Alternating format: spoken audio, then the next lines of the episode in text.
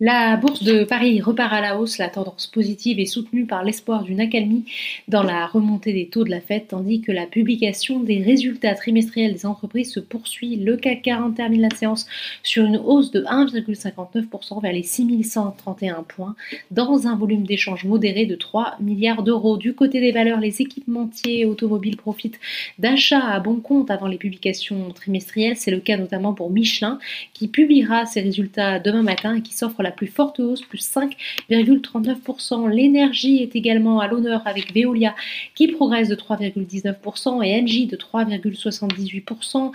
Et si l'or Luxotica se reprend aussi, plus 4,3% après sa dégringolade de vendredi. À l'inverse, Renault euh, recule de 2,24%, plus forte baisse de l'indice. Le luxe est également en petite forme avec Hermès qui lâche 0,92%. On passe maintenant au SBF 120 Iberis, Imeris est tiré par l'annonce du lancement d'un projet d'exploitation de lithium en France, dont le groupe espère devenir un acteur majeur du secteur en Europe. En revanche, on constate des prises de profit sur les énergies renouvelables. McPhee Energy lâche plus de 4% dans l'actualité. Notons également que la cotation d'Orpea a été suspendue ce matin à la demande de l'AMF.